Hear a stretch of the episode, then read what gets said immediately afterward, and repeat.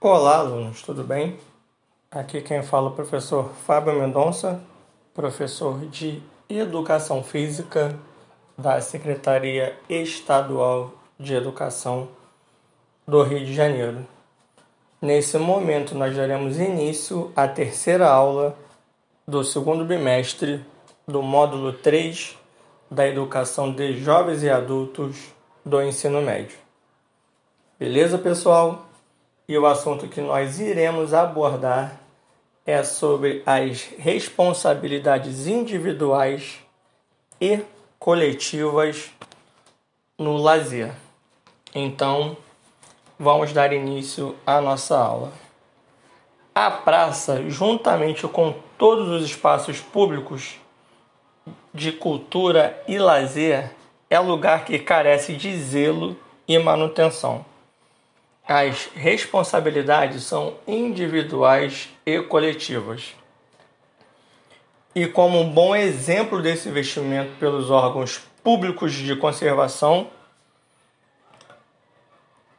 ela é objetivo da cultura integrar no mesmo espaço físico programas e ações culturais, práticas esportivas e de lazer formação e qualificação para o mercado de trabalho, serviços socioassistenciais, políticas de prevenção, violência e inclusão digital, de modo a promover a cidadania em territórios de alta vulnerabilidade social das cidades brasileiras. Então, esse foi o programa de aceleração de crescimento conhecido como PAC 2.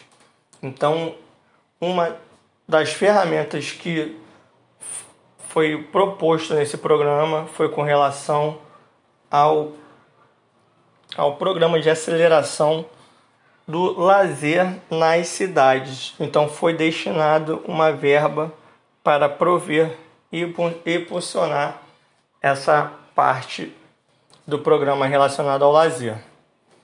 A educação física atua em diferentes espaços físicos e sociais, seja na área rural, urbana, zona sul ou periferia. A educação física trabalha em prol da cidadania, que perpassa pelas discussões envolvendo a necessidade de espaços públicos disponíveis para as práticas esportivas a população só aumenta e os espaços públicos não. Pelo contrário, muitos deles são rendidos a espigões ou arranha-céus para acomodar a população que se multiplica. Às vezes a praça e a quadra até existem, mas não estão em boas condições de conservação ou situam-se em lugares de risco e sem segurança. Como as atividades corporais podem ser vistas como necessidades essenciais do homem contemporâneo, essa demanda se torna um direito da cidadania. E com isso, nós temos a condição de saber que todos nós temos que zelar pelo espaço público de lazer. Então, temos que evitar a degradação, destruir os espaços públicos de lazer, fazendo o possível para preservar. Então, essa é a função individual que cada um deve fazer para manter esse espaço.